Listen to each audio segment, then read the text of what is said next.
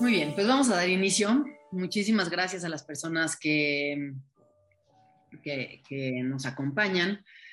Gracias también a dos extraordinarios periodistas que están hoy con nosotros, que bueno, pues ya ustedes los conocen, sobre todo los que estuvieron siguiendo en redes sociales su trabajo. Eh, Arturo Ángel es un periodista que ha seguido de cerca muchos de los casos de corrupción más grandes en el país.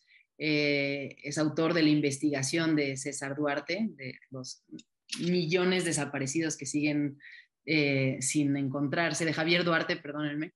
Em, y eh, además de esto ha seguido muy puntualmente casos como el de Odebrecht, como los juicios por la estafa maestra y, y ha estado pues informándonos no únicamente a través de sus notas periodísticas, sino también siempre a través de sus redes sociales y distintos espacios en medios, eh, acercándonos un poco a estos eh, casos jurídicos tan complejos en donde hay tanto involucrado, además de lo estrictamente jurídico, como son todas las cuestiones políticas, mediáticas y sobre las cuales también vamos a abundar. Y Miriam Castillo es otra extraordinaria periodista que ha investigado muchos casos también importantes, desde Mexicanos contra la Corrupción y la Impunidad, estuvo involucrada en la investigación de la estafa maestra y eh, pues ahora ya desde espacios estrictamente periodísticos, ¿no? Si es que el otro era como hay una combinación, ¿no? De think tank con, con periodismo y sí ya volcada 100% al periodismo y bueno, además participando en otros proyectos periodísticos interesantes y me faltó decir algo relevante de su trayectoria. Es que hay tanto que decir de ambos, eh, que seguro dejé fuera muchas cosas y, y bueno, pues ahorita que les dé el micrófono también aprovechen para contar de su experiencia porque sé que todos aquí se van a enriquecer. Este es parte de una serie de diálogos que hemos tenido entre IntelliJuris y Gato Pardo, en los que estamos intentando entender estas intersecciones entre el periodismo y, las leyes, ¿no? Que, además es complicado tanto desde la forma en la que se aborda como cuidar los límites que de pronto las, la, la, ley impone, ¿no? Como temas de eh, debido proceso, privacidad, a los que también vamos a entrar ahora. Entonces, bueno, pues qué mejor que tener esta plática con ustedes dos para, para hablar sobre esto. Y quisiera empezar preguntándoles por su trabajo, que cada uno de ustedes me platique aquel caso que ustedes los marcó, tal vez es aquel que yo, que yo ya mencioné, igual y es otro, y que me platiquen cuáles fueron como estos retos en términos legales que se enfrentaron, ¿no? De cómo cubrir un proceso de corrupción tan complicado como los que ustedes han cubierto. Entonces, si quieres empezamos contigo, Miriam. Muchas gracias, Fer. Este, hola, Arturo. Hola a todos. Muchas gracias eh, por entretenerse un ratito, por dedicar un ratito de, su jueves. Bueno, eh, primero, gracias por, la presentación. ¿cuál, eh, en, como bien decías, yo hace, tengo muchos años siendo reportera, un montón. En los últimos años fue cuando comencé a, digamos, especializarme en, en, en temas de corrupción eh, en mi ingreso a Mexicanos contra la corrupción y la impunidad no me daba como mucho margen, ¿verdad? No podíamos como reportear exactamente cualquier cosa. Eh, y yo creo que ahí además fue en donde tuve un mayor acercamiento a un asunto legal. Eh, voy a hacer una confesión aquí. Hace, eh, yo empecé hace un montón de tiempo y creo que hay muchos abogados en, en el foro. Eh, un proceso muy sencillo y como muy natural y yo creo que, que todos hemos visto cuando, cuando tenemos, eh, en, en, cuando somos reporteros, a nosotros se nos hace como muy lógico. Eh, cuando iniciamos en la cobertura, cuando uno llega eh, de asistente o de en las primeras cosas cubriendo algo, lo primero, lo primero que nos mandan a todos es a cubrir la fuente policíaca. Y yo creo que eh, esa es la parte, mm, el, el, primer acercamiento que tenemos casi todos los reporteros.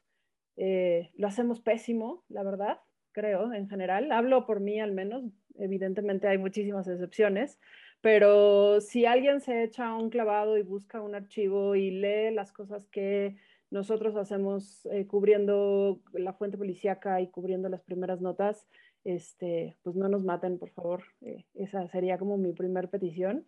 Eh, es como un mea culpa y tratando de justificar un poco después, ahora, como, como platicabas, que cubrimos otro tipo de cosas, también con, con otro ritmo. Eh, es bien distinto el periodismo de investigación que nos permite hacer trabajos como el de la estafa maestra, como el de Duarte en el caso de Arturo Ángel, eh, como algunas investigaciones también internacionales, cosas que tienen que ver con eh, lavado de dinero de manera internacional, que fue también algo que hicimos con el Consorcio de Periodistas de Investigación.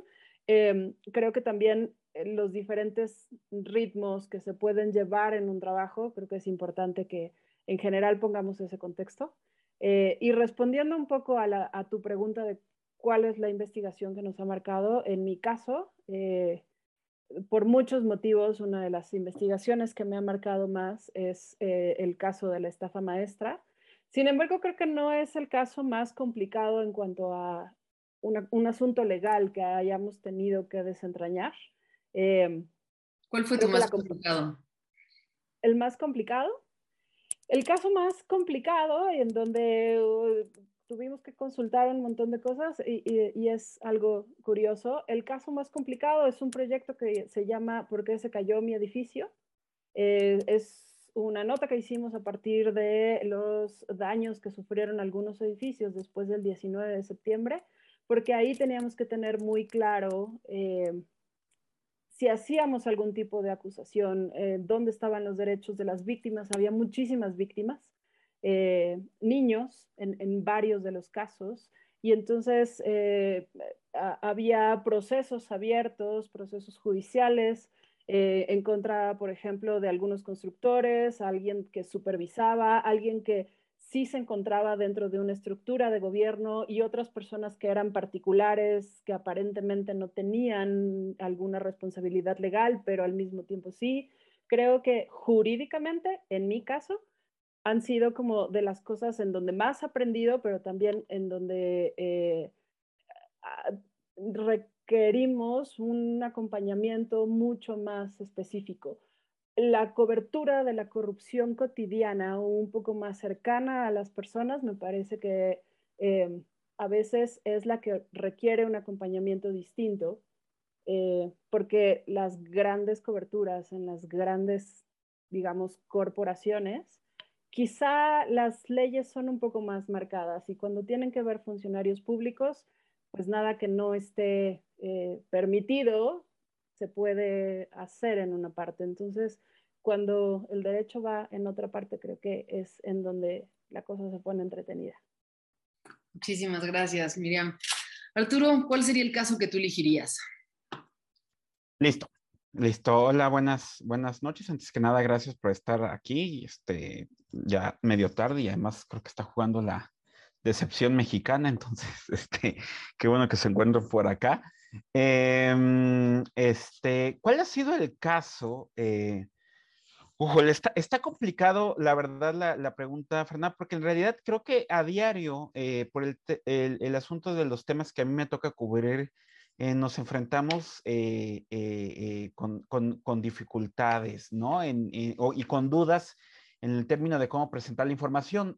yo sí, yo me he dedicado, digamos, yo llevo este, 14 años, no, ya como 16 años en, en, en, coberturas periodísticas. confirmo lo que dice Miriam exactamente, o sea, uno empieza cubriendo cubriendo policía y algunos ya nos quedamos ahí, ¿no? Este, si bien luego ya va variando, ¿no? En mi caso, pero en mi caso igual, comencé cubriendo temas de la Secretaría de Seguridad Pública eh, de la Ciudad de México y pues ya a partir de ahí luego la fiscal, bueno, la entonces Procuraduría Capitalina y luego ya las fuentes, este, luego ya uno, la ruta generalmente es esa, ¿no? Sobre todo para los que cubrimos temas de seguridad, eh, avanzas luego ya a los temas federales de seguridad y entonces ya me tocaba cubrir la PGR y la Policía Federal. Eh, y luego ya conforme fui, en mi caso, cambiando de, de medio, es como eh, llegué a lugares donde ya no era tan relevante el día a día como podía ser en un periódico convencional, sino ya la oportunidad de poder investigar otro tipo de, de, casos mucho más a fondo, ¿no? Y a partir de ahí es como más allá de los temas de seguridad, que siempre he estado cercano a ellos y por eso constantemente me toca la cobertura de, de temas que pues, tienen que ver con acusaciones y con este tipo de cosas. Eh, ya eh, también tuve la oportunidad de, de, de, entrar al tema de pues, poder trabajar eh, asuntos mucho más a fondo. ¿no? No, no me gusta eso de hacer periodismo de, bueno, como luego dicen, de ser periodista de investigación, porque en realidad creo que siempre estás, estamos investigando. Más bien, si eres periodista y no investigas nada, sí no creo que estés haciendo el trabajo, porque hasta una nota del día requiere un trabajo de investigación, de verificación, etcétera. pero sí, digamos que conforme llegué, sobre todo cuando llegué ya a Animal Político, tuve la oportunidad de ya de, eh, trabajar en, en trabajos de, de, de, largo aliento. Em, evidentemente, eh, el reportaje de, que publicamos en el 2016 relacionado con la red de corrupción de, en el estado de Veracruz, em, con Javier Duarte, eh, sin duda ha sido, yo creo que la historia de mayor impacto eh, que en mi caso me ha tocado participar, no solamente por el, por el hecho de Javier Duarte en sí, que, que, que, lamentablemente en un país donde no pasa nada y donde hay grandes investigaciones que no derivan en nada, yo creo que este entró en las excepciones y pues sí pasó algo y el señor lo se terminó escapando y lo terminaron deteniendo y acusando y sentenciando y ahorita está en la cárcel, sentenciado. Que si ustedes me preguntan quién está en la cárcel, ya son pocos y quién está en la cárcel y sentenciado, pues muchos menos, ¿no? Entonces, de entrada por ese lado yo les diría que fue una, eh, ya con eso, ya con ese simple hecho en un país donde prevalece la impunidad, ya ese de entrada tiene este ingrediente extra, ¿no? Pero la verdad es que lo más importante de ese reportaje es que creo que nos permitió aprender y documentar una forma en cómo operaba un sistema de corrupción y, desarrollar una metodología para investigarlo, ¿no? Eh, y, yo recuerdo mucho que cuando íbamos a publicar ese tema de Javier Duarte, hablamos y, y siempre lo traigo a colación, ¿no es, no, es, no, es, no es ahora que sea en este foro, pero es la verdad. Yo busqué a Luis Pérez de H cuando estábamos preparando esa investigación porque, y le llevamos los documentos, le, le, le, planteamos la hipótesis, se lo dejamos una semana, eh, una semana para que lo revisara toda una semana Después regresé con él y, Luis Pérez me dijo, a ver, de entrada te digo dos cosas. Uno, en efecto es correcto, es, se están asignando contratos a estas empresas, son empresas que no existen, porque si bien están constituidas legalmente, en la realidad no operan, pero pueden emitir facturas, etcétera, etcétera. Pero él me dijo, pero esto que estás documentando aquí lleva pasando en el país desde hace muchos años, en muchos lados. No, no lo inventó Javier Duarte, tal vez él sea el más descarado, pero hay una gran estructura. Y, la verdad es que creo que el tiempo ha probado excesivamente y lamentablemente que todo eso era totalmente cierto, ¿no? Eh, después de eh, eh, esta experiencia que, tomamos en Animal Político de cómo documentar este tipo de fraudes, luego la aplicamos, mis compañeros la aplicaron en el caso de la estafa maestra, con los resultados que ya conocen, pero luego muchos medios lo empezaron a hacer, ¿no? Y la verdad es que ahora se volvieron incontables los casos en múltiples estados de ya documentados, no casos aislados, ¿saben? Sino un sistema de cómo se desviaban recursos y llegó Operación Zafiro, por ejemplo, donde se involucraba el gobierno de Chihuahua, el del otro Duarte, ¿no?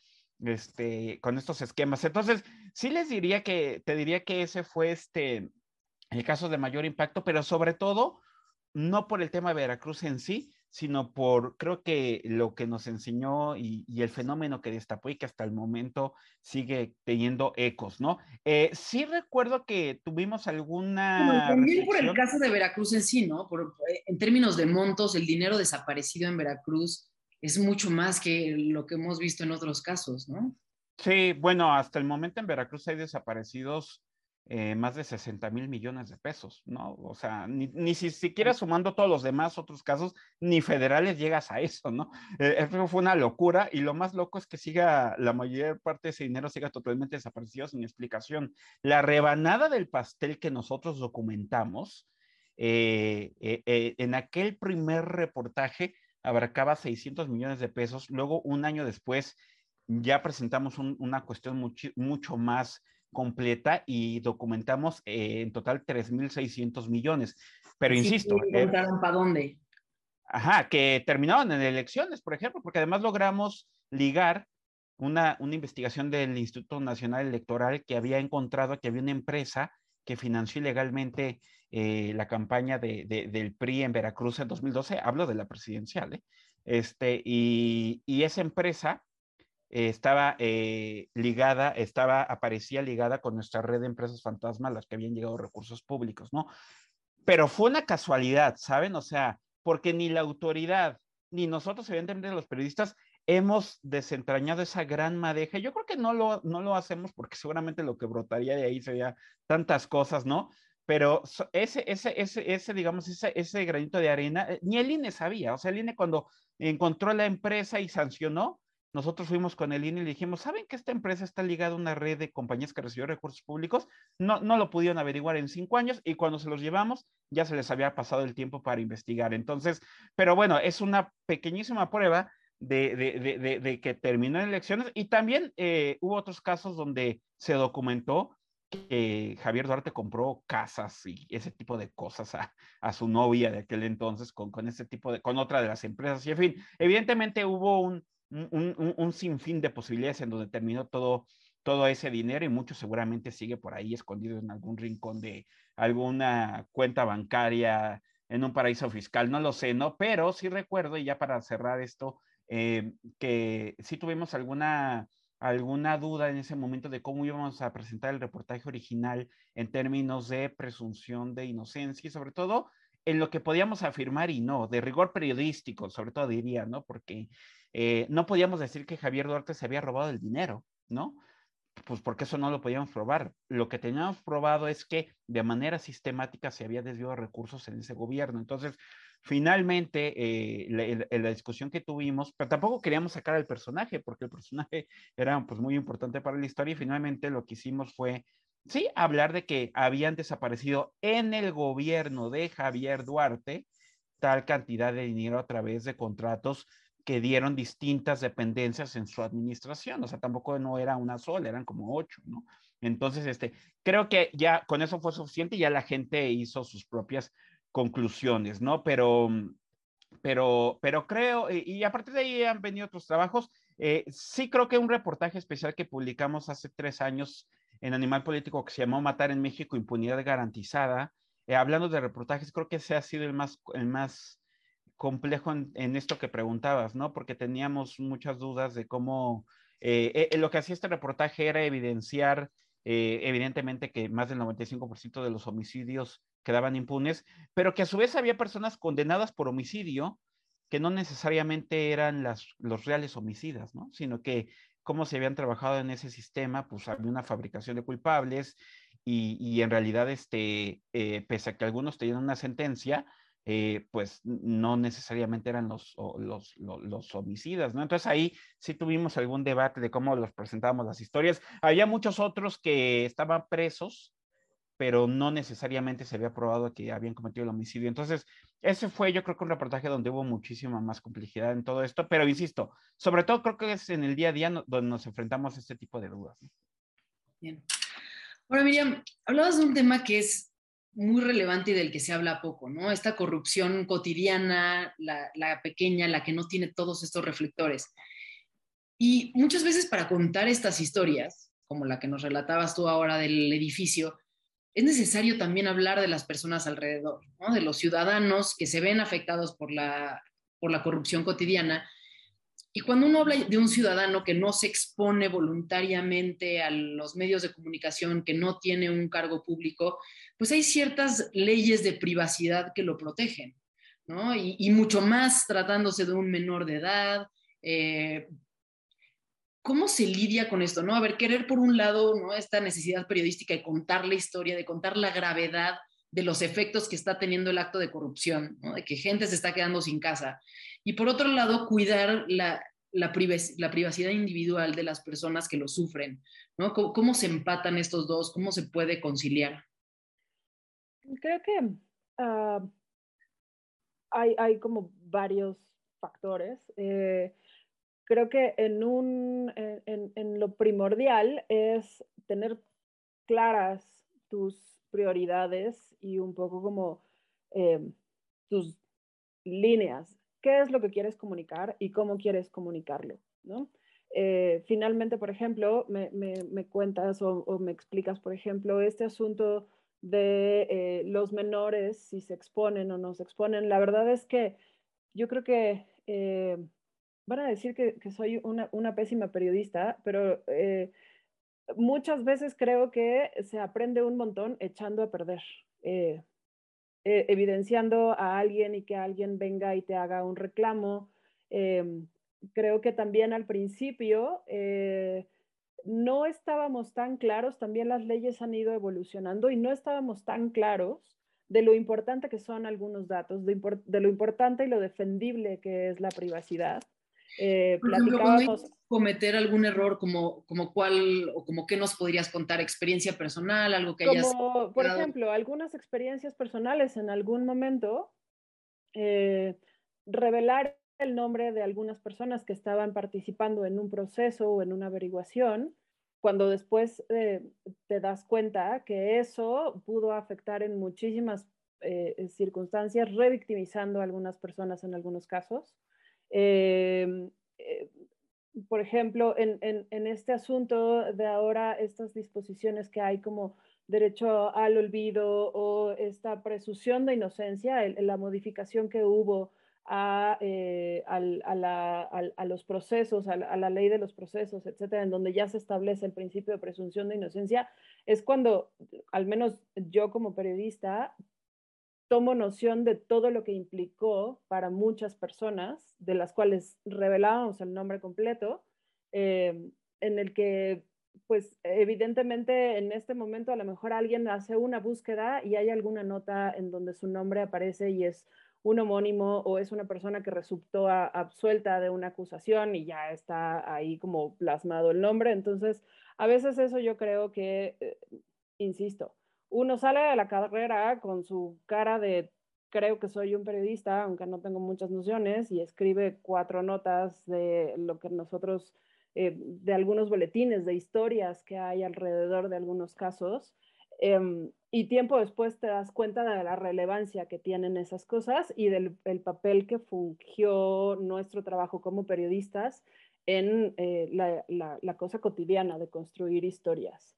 Em, creo que em, también después, y, eso es, insisto, una cosa, em, algo que vas aprendiendo y algo que vas formando como periodista, el capacitarte, el acercarte a esta parte ¿Cómo vas lidiando? Creo que también eh, nosotros en general lo que como periodistas tratamos de contar es una historia, es una razón de por qué hay algo particular en, en una situación que es importante y que es útil para una sociedad conocerlo.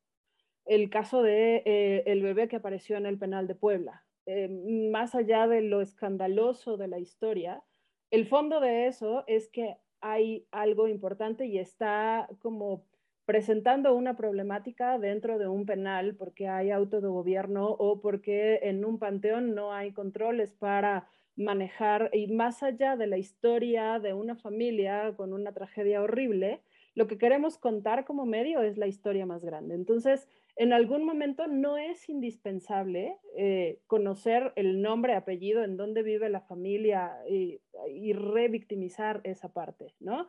Me parece que cómo se lidia, eh, por ejemplo, con, con, datos personales y este tipo de cosas con la familia, pues porque no es indispensable que todos los datos, si la familia no autoriza darlos a conocer, no es indispensable que aparezcan en una historia, porque lo importante está en otra parte. Las ilegalidades están en otro lado, los castigos también tienes que, estar en otra parte. Entonces, ¿cómo se lidia? Volteando un poco el foco. Siempre, em, siempre hay una manera de poder poner la cámara, eh, la grabadora o la historia en un punto correcto, en donde lo que digo, también me parece como indispensable si nosotros estamos peleando por un derecho a informar, un derecho a expresarnos, bueno, respetar otros tantos derechos que tiene como eh, la sociedad, algunos, eh, los procesados, las víctimas. Entonces, creo que cómo se va lidiando, uno,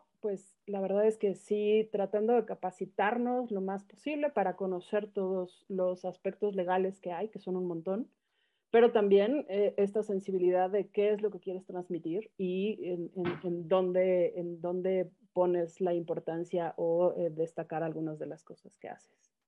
Muchas gracias, Mian. Eh, Arturo, has visto que una de las labores más complicadas que se está reportando el día a día de algunos juicios, ¿no? Tengo muy presente el de Lozoya porque eh, siempre te estás levantando, siempre nos estás así mandando tweets así a las 4 de la mañana, estoy afuera del reclusorio para la audiencia. Estos procesos están cargados de minucias legales, nombres larguísimos, ¿no? El proceso para la restitución de los derechos del imputado, ¿no? Eh, que a la hora de hacer una nota periodística, si uno quiere incluir todo al detalle, es imposible porque se vuelve ilegible, ¿no? Porque así somos los abogados de pronto.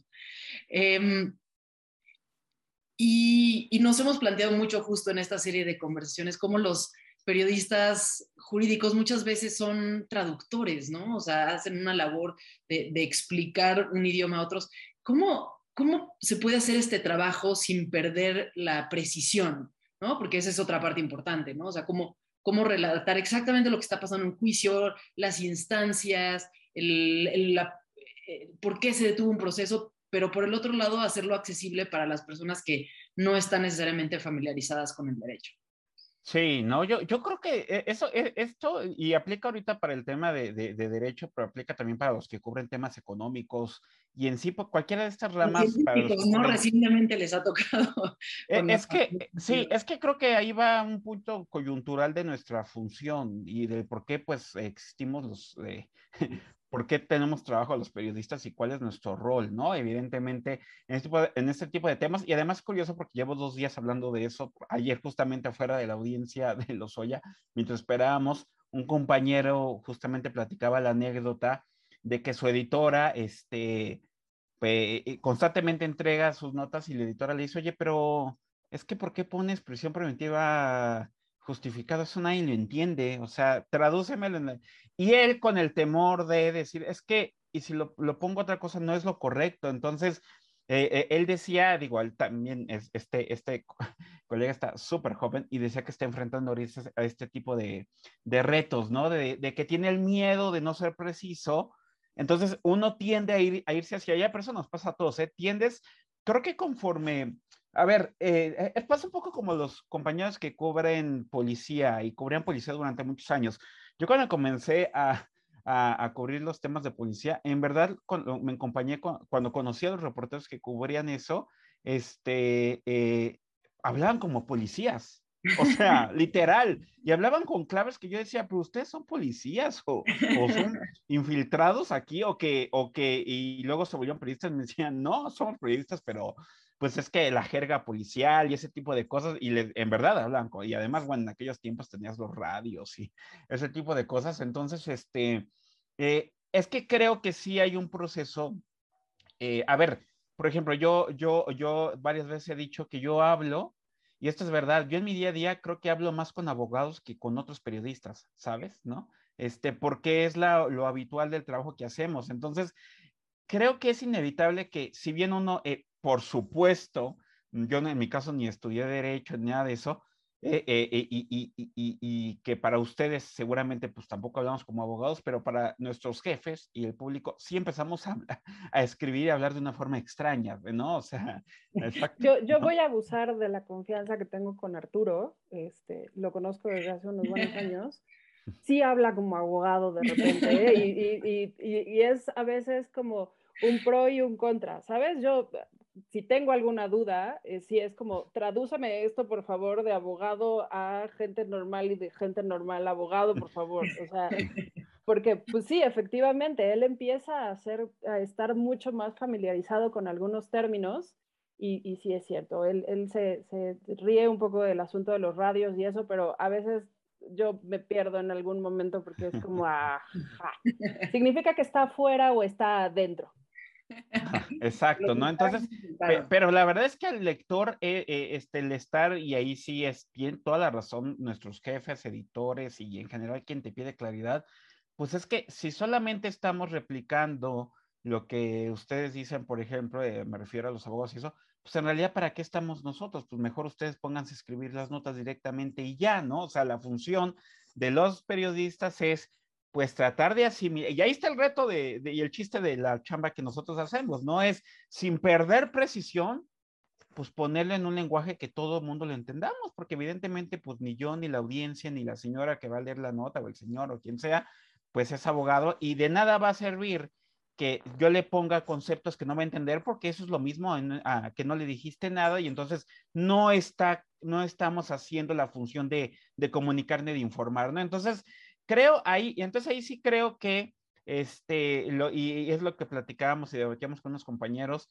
eh, la verdad es que creo que ahí sí los periodistas, llegado un momento en que, ok, abogado, ya me dijiste lo que tiene que ser, hasta aquí se acabó, este, yo ahí viene la, la, la chamba de nosotros, ¿no? Este, y ahí sí lo siento si al otro día el abogado dice, no, porque otro también pasa, ¿no? O sea, luego uno lo pone y en verdad llevo años que al otro día me dice un abogado, eso que pusiste no es preciso y yo siempre les digo, perdóname, pero ¿significa que está en la cárcel, sí o no? Y que va a estar en la cárcel, o sea, prisión preventiva este, justificada, ¿verdad? Significa dejar en la cárcel a alguien hasta que haya un juicio, punto en la que y no les gusta cárcel luego y no, pero es lo que la gente en realidad le queda clarísimo, ¿no? Entonces, hay que lidiar siempre entre esas dos cosas, o sea, no llegar a, evidentemente a, decir lo que no es, y ahí sí creo que ese es el gran reto en esto, o sea, este, uno se empieza a obsesionar y yo llevo años obsesionado con esto de que impunir, cárcel no es justicia y ese tipo de cosas y uno siempre trata, luego también uno, luego nos hacen burla de que nada más estamos adoctrinando, queremos adoctrinar gente, pero, pero en fin, o sea, eh, en efecto, esto que preguntas, este Fer, es, es, la verdad es que es el reto más importante que, que por lo menos eh, este, en mi caso sí está todos los días ahí y, y, y, y, es eso, o sea, hay que, y ahí sí creo que es la experiencia este, eh, y el hablar con ustedes mucho, tener clara la situación. Y yo sí le digo, y yo muchas veces con los abogados que más confianza les tengo, sí les digo, a ver, dímelo para que lo entienda tu familiar que no es abogado. ¿Cómo se lo explicarías? Y algunos sí tienen la disposición de explicarte las cosas, y entonces ya con eso, ellos, ellos renuncian a su papel de hablar como si estuvieran todo el tiempo en, la, en frente al juez, ¿no? Y entonces ya te dan las, y ya eh, de eso es de lo que uno se alimenta. Y luego, la verdad es que a lo largo de los años sí vas creando relación con algunos abogados que tú sabes que los puedes estar jodiendo todo el tiempo, que no sea su caso, y dices, mira, este abogado o este juez o este fiscal me dijo esto, ¿qué significa, no? Y ya a partir de, de ella, esa traducción que ellos te hacen, ya uno hace el resto de la chamba. Entonces, digamos que es lo que a mí me ha funcionado, pero en efecto, o sea, eso es fundamental y, siempre hay que, eh, eh, eh, o sea, no sirve que nosotros publiquemos notas donde estén las palabras que ustedes manejan si la gente no lo va a entender, honestamente, porque ahí sí no estamos haciendo nosotros nuestra chamba. Ahora, nos hacen una pregunta del público que va relacionada con algo que yo quería preguntar. Ana Cristina Ferreira dice, los periodistas suelen confundir a la sociedad porque hacen un juicio previo que la gente cree que así juzgarán y no es así. Y bueno, mi pregunta iba un poco a, casos como la estafa maestra, ¿no? En donde se logra detectar un, eh, un, sistema de corrupción, como lo, llamaba, como lo llamaba Arturo, en donde se logran identificar responsables, eh, tal vez no quién firmó el acta, pero quién era el titular de la dependencia, quién, ¿no? Eh, de, de, qué estado a qué estado se movió el dinero, quiénes eran las personas involucradas y sí, de alguna forma se presenta un caso, ¿no? En donde estos son los responsables, este fue el modus operandi, este fue la motivación. Miriam, ¿cómo se hace para presentar un caso así? Cuidando la presunción de inocencia, ¿no? En términos legales. Si es que los periodistas tienen alguna responsabilidad, que no, eso también me gustaría escuchar tu opinión, ¿no? ¿Hasta dónde llega la, responsabilidad de los periodistas para cuidar la, presunción de inocencia cuando hay mucha evidencia?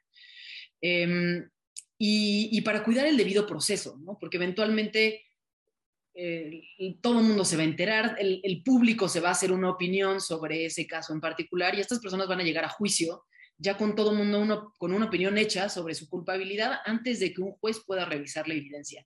¿Cómo se cuidan estos detalles a, la hora de hacer, un, eh, de hacer un reportaje de este tamaño y con estas implicaciones?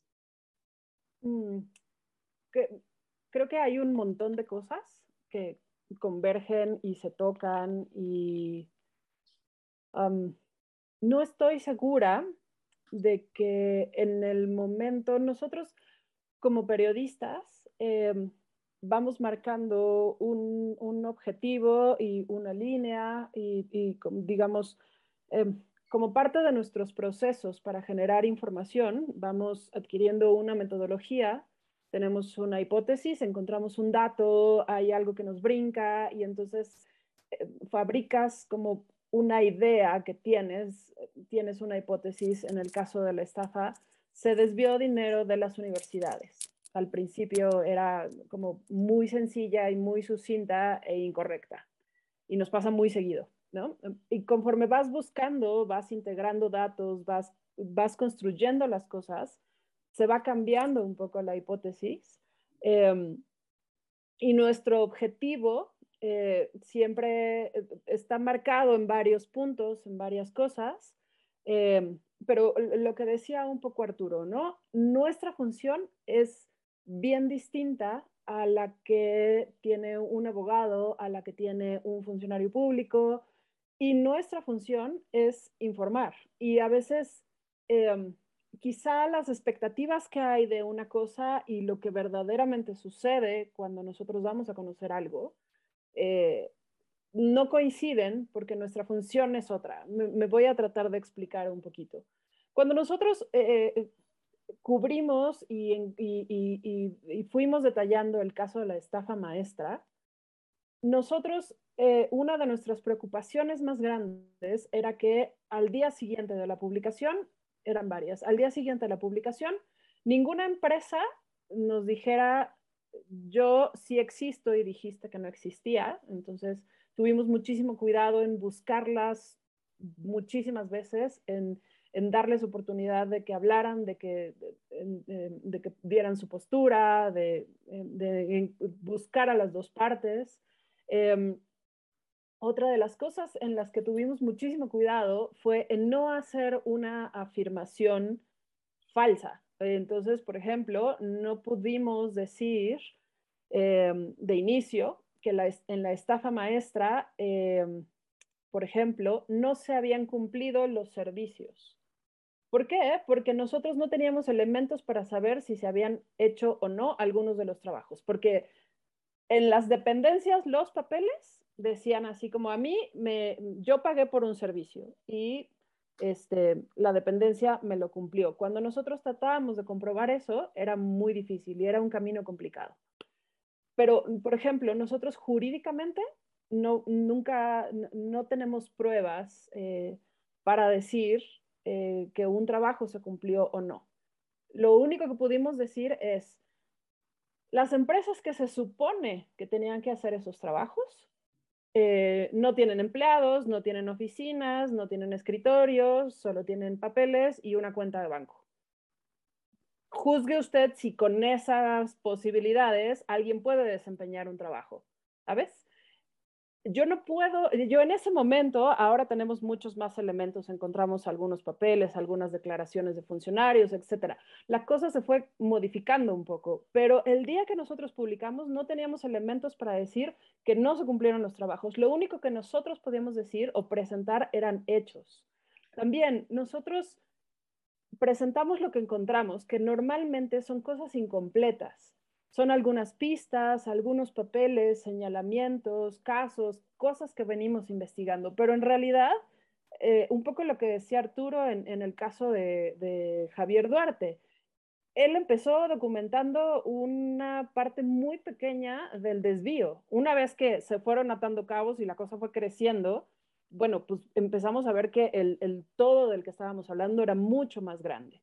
Entonces, em, a veces creo y, sí me estoy justificando, que nosotros no generamos una expectativa, nosotros vamos poniendo como ciertos cuadros y bueno, insisto, sí, de 96 empresas que participaron, 80 no tenían oficinas, ni empleados, ni eh, comprobantes de ingreso y habían inflado el precio de un servicio, pues sí te da a entender que hay algo súper turbio allí y que después no haya un castigo, pues sí es frustrante y a veces es así como, pero es que ustedes dijeron que eso estaba mal. Pues sí, pero de ahí a que yo jurídicamente pueda comprobarlo, esa es otra parte. pero esa no es mi función. Ahora, sí me lo estoy sacudiendo, perdón, pero, pero sí un poco. Daniel Izárraga dice eh, que la función de nosotros los periodistas no es encarcelar a nadie en nuestras historias. Son de verdad casos muy específicos.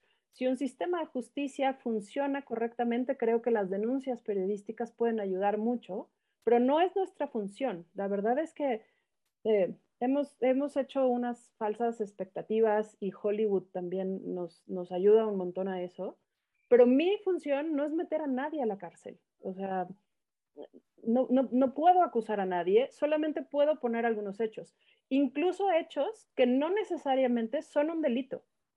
Hay, hay, un montón de cosas que sí son legales, pero yo puedo denunciarlas y decir, esto se hizo, es legal, sí, pero es raro, tiene conflicto de interés, tiene, está contrapuntado con, yo puedo dar muchísimo contexto, pero creo que la diferencia ahí es, es otra. Y, y, ahora sí que yo no fui, yo no hice falsas expectativas. No, y creo que das, en, el, en, el, clavo, Miriam, de, eh, de la diferenciación de responsabilidades, porque más no se limita a la, claro que hay papeles distintos en la sociedad, ¿no? O sea, pero más allá de eso, la propia Corte ha establecido distintos criterios de veracidad que se pueden exigir, de veracidad, verdad, que se, que se exigen en distintos niveles. ¿no? Una persona no puede eh, acusar difamación cuando se cumplieron ciertos eh, requisitos de rigor periodístico, se encontró cierta evidencia y se presentó de determinada manera.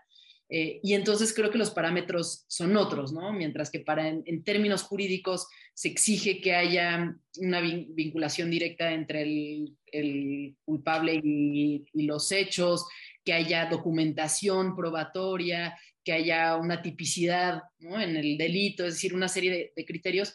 Acá lo que se maneja es el rigor periodístico y justo todos estos pasos de los que tú hablabas, ¿no? Cómo presentar la información de manera Em, que no se diga nada que sea falso, que, se aten los cabos correspondientes, que se dé a las, personas oportunidad suficiente para responder. Eh, es decir, hay una serie de pasos que son completamente distintos que los que se seguirían en un, juicio y creo que eso es, pues es fundamental, ¿no? Porque sí, sí, sí, ahí solo agregaría, perdón que te interrumpa, es que, a ver, en realidad para, para resumirlo de la manera más básica y elemental, pero creo que es así, nosotros contamos historias. Esa es nuestra función. Este, historia, evidentemente, tenemos la, evidentemente, eh, historias con eh, veraces, verificadas, que tienen un rigor. En general, los parámetros para nosotros suelen ser mucho más éticos que legales, ¿no? Eh, pero, pero regresando al tema de la función, nosotros contamos las historias. Y, y, nuestro reto es encontrar las maneras en que esas historias estén bien contadas, lleguen a más gente, se compartan, se hable de ellas, pero tal como dice Miriam, ese pan de cada día que te escribe gente diciendo, pero es que de qué sirve que no sé qué, si entonces no pasa nada. Y le digo, pues es que creo que te estás equivocando de aduana la que le tienes que preguntar eso. Si ya leíste la historia, te indignaste, bueno, pues reclámale a la autoridad que qué está haciendo, ¿no? Eh, o es otra, nuestra chamba es, insisto, contar, contar historias, básicamente, para decirlo de la forma más elemental posible. Y ahí es donde entran, eh, las historias las contamos a partir de una base, de una expertise que tenemos y también de una serie de parámetros que, insisto, muchas veces son mucho más éticos que legales, ¿no? Es un poco como hace unos días un, medio nacional publicó una portada de un eh, presunto narcotraficante y, y su exclusiva era que tenían las fotos de él en la cárcel, ¿no? O sea, eh, bueno, para decirlo, del Marro este, publicó Milenio la portada, ¿no? Y entonces la nota, eh, la exclusiva era que, entonces, eh, pues evidentemente esas fotografías eran una violación a la presunción de inocencia porque lo estaban mostrando sin cubrirlo y encarcelado, y si bien tenía una sentencia, pues la sentencia no estaba firme y todo lo que ustedes saben mejor que yo, ¿no? pero pues entonces ahí se apuesta por, no, bueno, es que, entonces, evidentemente hay un, ahí hay una decisión editorial y que para una edición editorial, evidentemente se ve en un contexto de, pues, el marco ético que cada quien tiene de apostar por la exclusiva de mostrar la foto, aunque eso conlleve una violación de la presunción de inocencia. Lo esquizofrénico de esto es que el mismo medio, cuando difundía las fotos, sí le cubría la foto, la, la cara en la fotografía, pero la habías puesto en tu primera plana en el impreso, ¿no? Pero esto es, creo que es un buen ejemplo con el que solamente digo, estamos siempre en una batalla en este tipo de cosas, eh, Fer, ¿no? Es entre que hasta qué punto, hasta qué no, cómo estiramos la liga ¿no? y qué tipo de, de, cosas tenemos que hacer, ¿no? Sí, sin duda. Y preguntan eh, justo ahora en el, en el, grupo un tema que es delicado, es sensible, particularmente esta semana.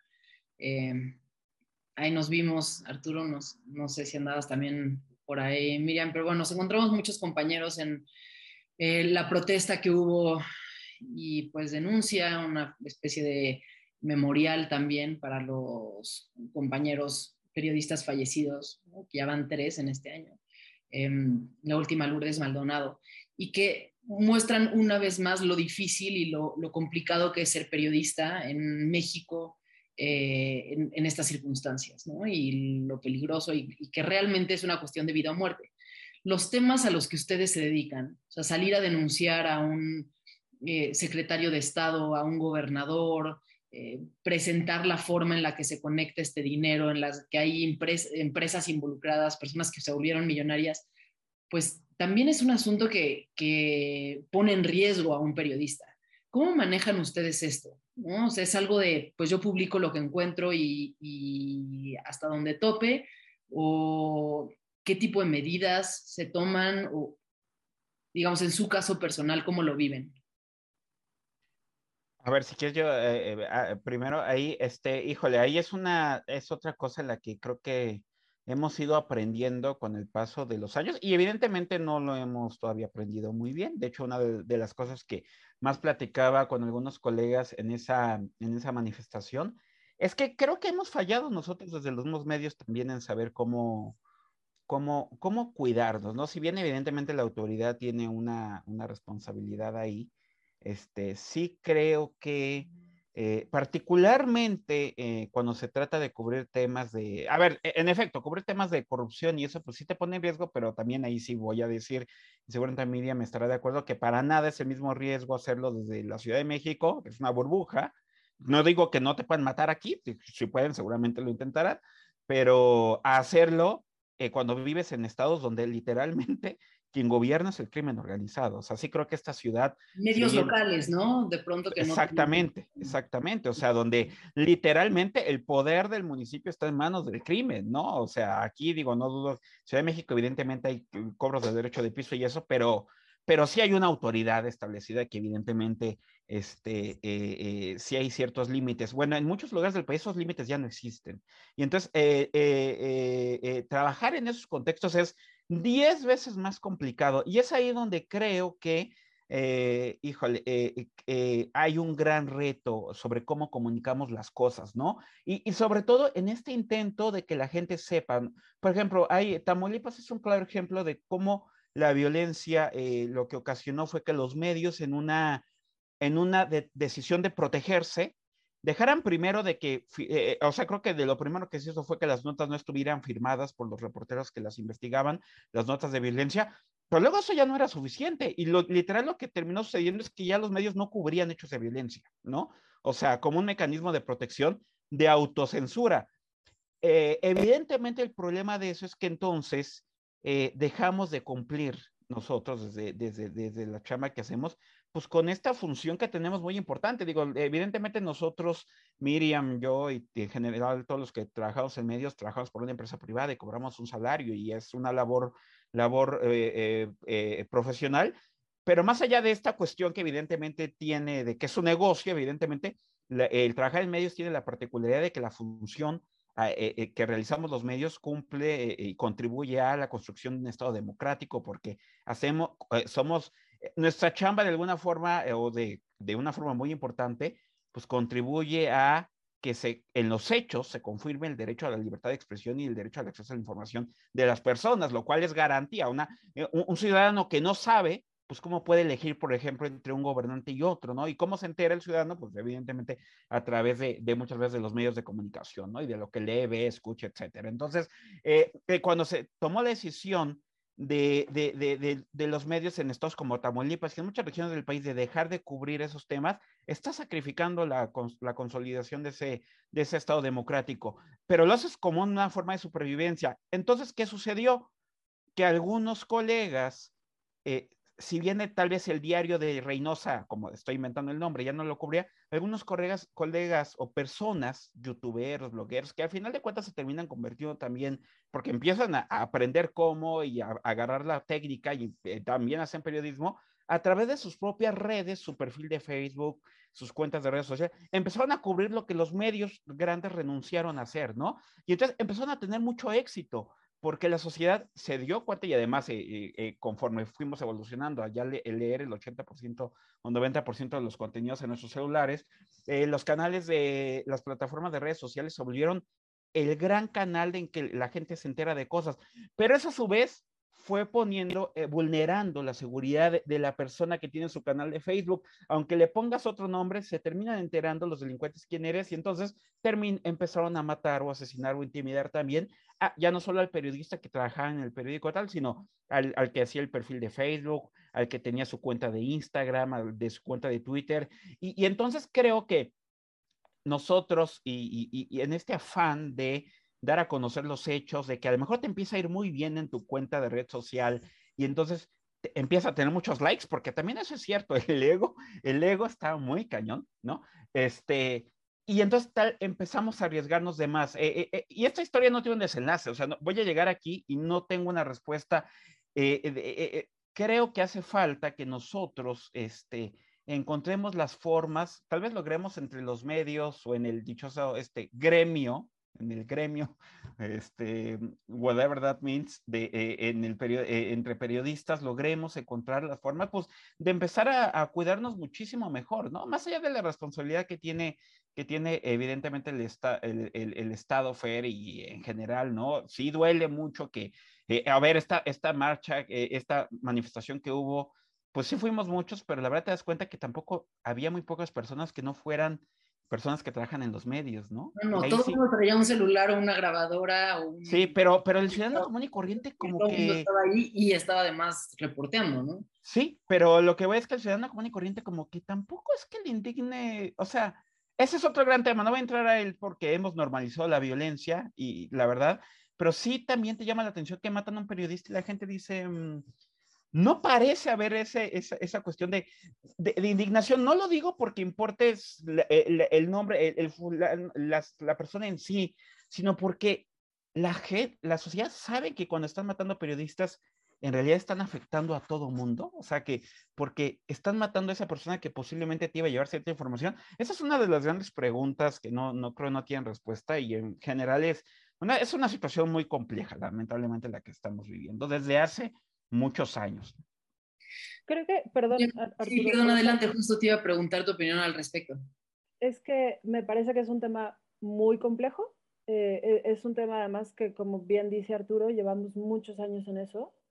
Em, creo que en donde hemos fallado nosotros como medios, justo es en esta parte en donde que dice Arturo, hemos fallado en nuestra función de explicar por qué somos importantes y, no por darnos un, lugar, sino eh, cuál es el papel de los medios, qué es lo que le estamos dando a la sociedad, más allá de transmitir un mensaje de un lugar a otro. ¿Cuál es el contexto? ¿Cuáles son las explicaciones? ¿Qué es lo que preguntamos? ¿En dónde estamos exigiendo algo? Es decir, nuestra función social, como dice Arturo, eh, sí desempeñamos un papel, no es un apostolado, porque también creo que esta mala concepción de es que los medios solamente quieren dinero, ay, perdón, sí, sí tengo que pagar mi renta, ¿sabes? O sea, eh, sí, sí tengo una función eh, social, pero al mismo tiempo también necesito eh, tener una función económica porque, porque pues, sigo siendo una persona. me encantaría tener una beca o algo por el estilo, pero, pero no es el caso, ¿sabes? Me parece que esta separación de en dónde hay algunos intereses y dónde está como la otra parte, no hemos sido claros, me parece que en, particular en México, este, esta mm, creencia de que el periodismo forzosamente tiene que ser absolutamente imparcial, sin una línea editorial, es mentira. Es decir, todos los medios tenemos una línea editorial, me parece que quizá debemos de ser un poco más claros de cuál es esa Eh, en Estados Unidos, por ejemplo, hay medios que abiertamente dicen yo soy un periódico de derecha, este, republicano, que defiende o no ciertas eh, garantías o derechos o posturas en torno a, ¿cierto? No por eso voy a dejar de dar a conocer eh, ciertos eventos, pero está mi opinión como medio, mi función como para marcar cuáles son los factores que influyen en una decisión. Me parece que en eso hemos fallado los medios, por un lado, y por otro, otra parte que hablábamos es, ¿en dónde está? Eh, somos un país muy centralizado. En la Ciudad de México efectivamente somos una burbuja. A mí la verdad es que me pone muy eh, nerviosa, un tanto cuanto incómoda hablar acerca de la violencia eh, contra los periodistas, porque me parece que estoy hablando de un lugar completamente privilegiado. Toda mi carrera la he llevado en medios nacionales y con eh, un, respaldo de una cobertura en la Ciudad de México.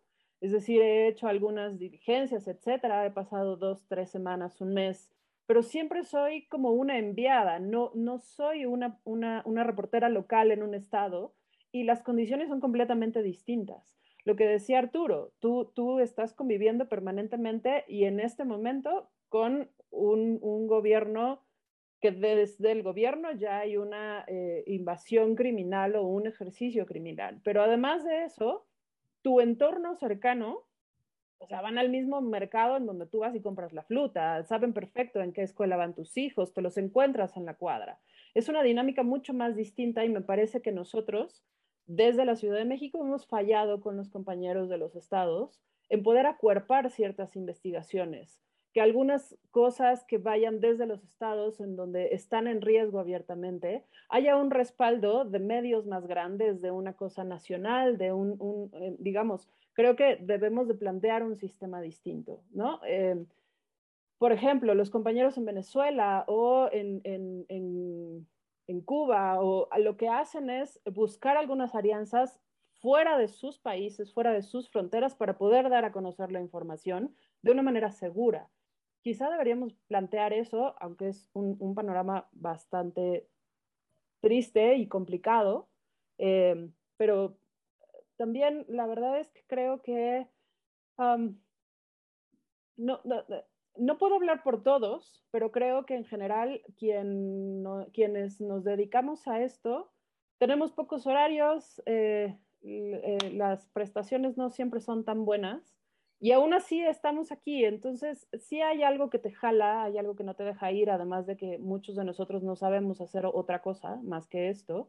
Entonces, también, eh, pues viene, viene, insisto, venimos haciendo una función eh, y tratamos de hacerlo lo mejor que se puede. Entonces, quizá ahí está una explicación mal dada de por qué con todas estas cosas en contra seguimos, seguimos aquí y seguimos haciendo lo que hacemos. Muchísimas gracias, Arturo. Muchas gracias, Miriam. Estamos ya llegando ya al final de la hora, pero bueno, pues sin duda fue una conversación que nos dejó con muchísimas más preguntas que respuestas y, por lo tanto creo que fue una conversación exitosa. Les agradezco habernos acompañado también a todas las personas que nos escucharon y pues que sigan el resto de las conversaciones que hemos tenido de IntelliJuris con Gato Pardo, de periodismo jurídico y que visiten también las anteriores porque muchas de las de los temas que tocamos aquí eh, los, los, hemos abordado en otros de los en otros de los em, de las conferencias y de los seminarios entonces pues muchas gracias y nos encontramos por acá el mes que viene.